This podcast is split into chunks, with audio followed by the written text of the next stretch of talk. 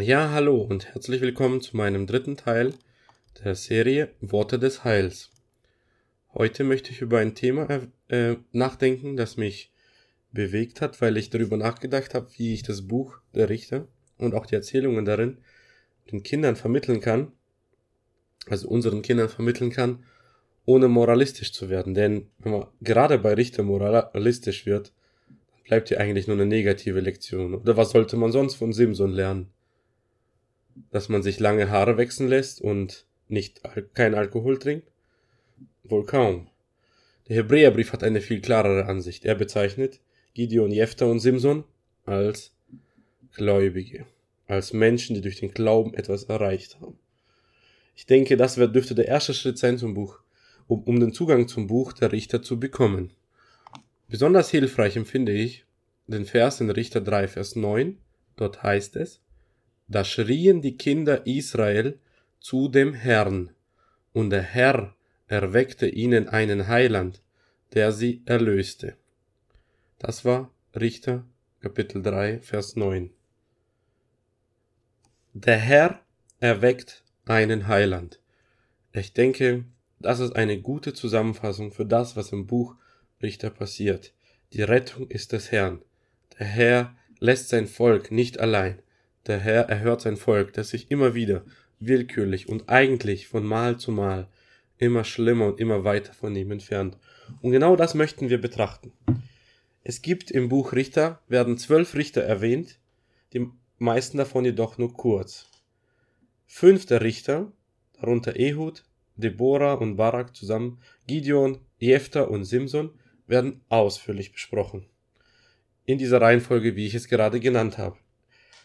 Als ich das betrachtet habe, sind mir verschiedene Dinge aufgefallen, wie hier eine Eskalation, also eine Zunahme in der, in der, in der Dramatik eigentlich stattfindet, wie von Geschichte zu Geschichte die Situation des Volkes immer schlimmer wird, wie der Richter eigentlich immer außergewöhnlicher wird und wie großartiger die Rettung Gottes ist. Das wollen wir uns im Folgenden etwas näher anschauen. Die Richter werden immer ungewöhnlicher. Warum? Der Ehud, der erste Richter, der seinen Dolch auf der rechten Seite versteckt und einem dicken König diesen so tief in den Bauch rammt, dass das äh, Dolch komplett verschwindet im Fett, war ein Linkshänder. Das dürfte noch nicht sonderlich ungewöhnlich sein, aber ist immerhin einer besonderen Erwähnung wert. Bei Deborah haben wir es mit einer Frau zu tun, die einen Mann Barak, den Obersten im Volk, unbedingt motivieren muss oder mit aller Kraft motivieren muss, damit er endlich sich für das Volk einsetzen kann. Gideon zeichnet sich durch Zweifel und Mutlosigkeit aus. Immer wieder prüft er Gott, ob er wirklich Gott vertrauen kann. Und als er die Götzenskulptur zerstören muss, hat er nicht genug Mut und traut sich ja Schnachts hinaus. Nach Siegen führt er das Volk dennoch im Alter zum Götzendienst. Jephthah ist eigentlich ein Hurenkind und wird von der eigenen Familie verworfen.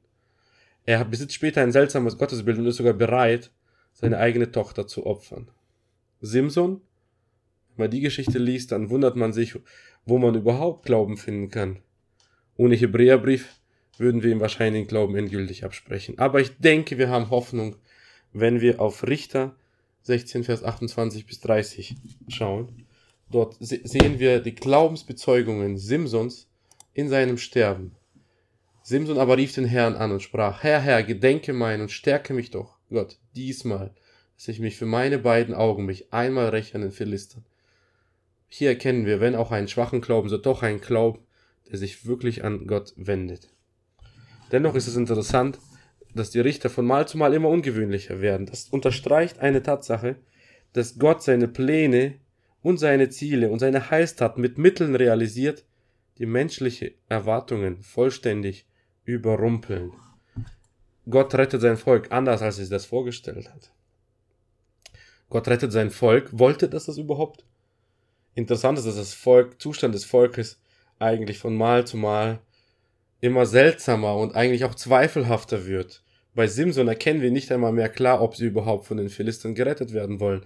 Denn als die Philister darauf bestehen, dass Simson ihnen ausgeliefert wird, mach, machen die Israeliten fleißig mit.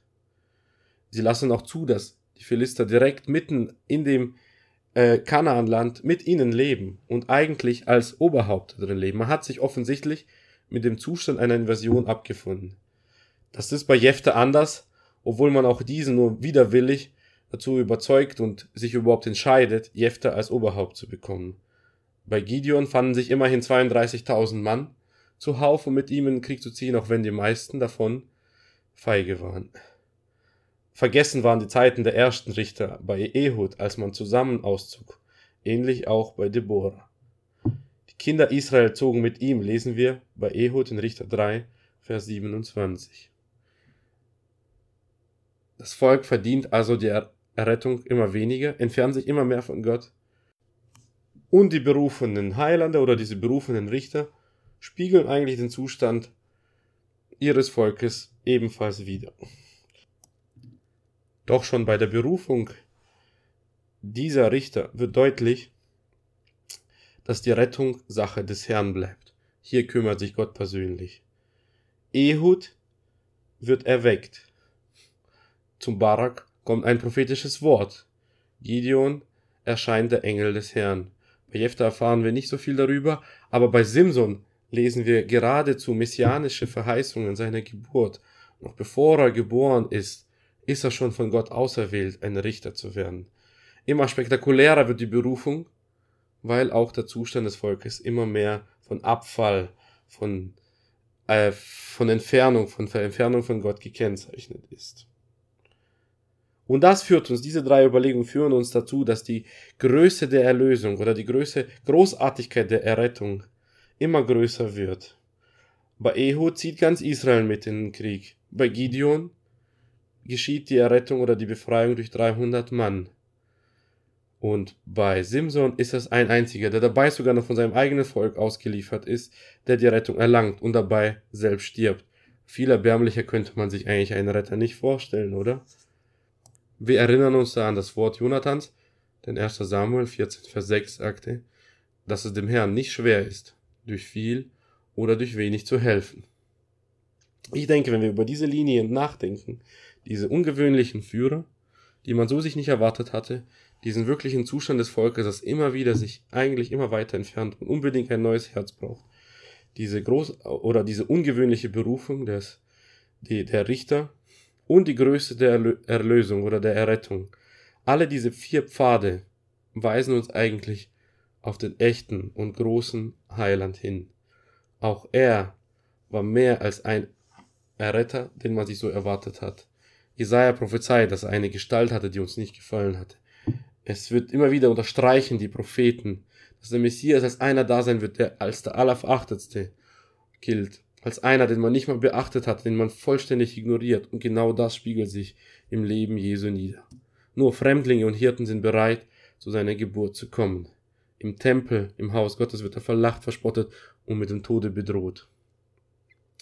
Auch seine Berufung war mehr als außergewöhnlich.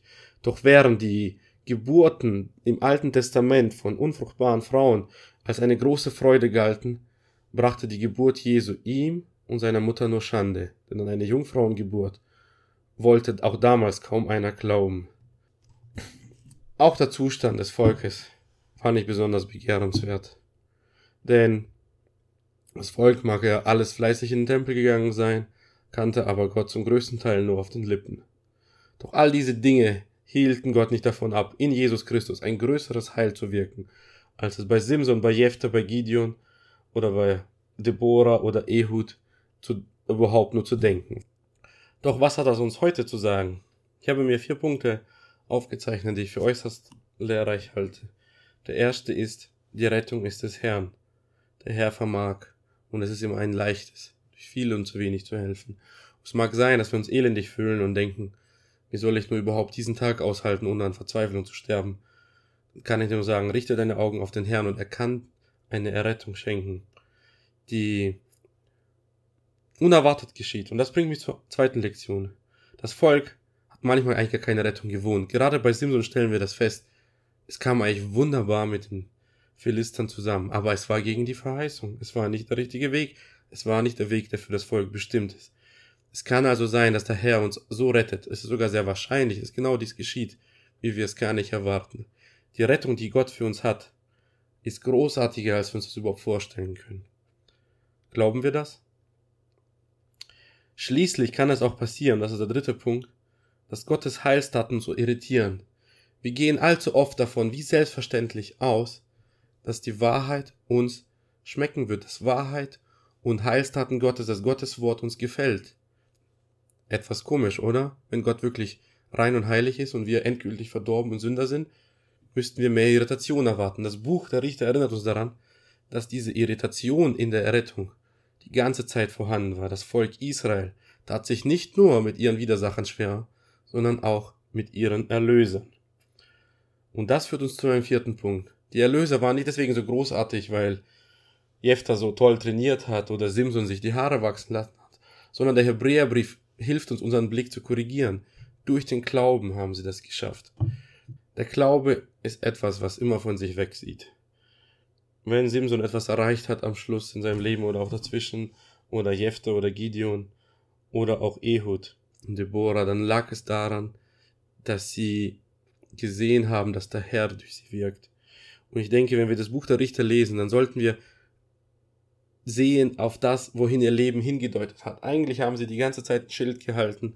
Ich habe dieses Beispiel von Timothy Keller, das gesagt hat, ich bin nicht der, den ihr sucht, ich bin nicht der endgültige Heiland. Es kommt einer, der noch viel größer ist.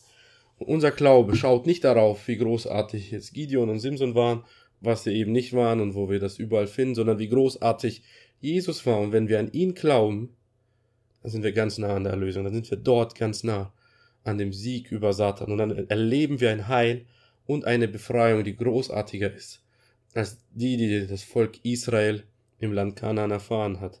Wir erleben einen Sieg, einen Sieg über den größten Feind, den wir nur haben können, nämlich den Tod und die Sünde. Amen. Ja, das war's dann von der dritten Folge Worte des Heils. Falls du Fragen hast, etwas unklar ist oder dich etwas irritiert hat, dann zögere nicht, mich zu kontaktieren. Danke und bis zum nächsten Mal.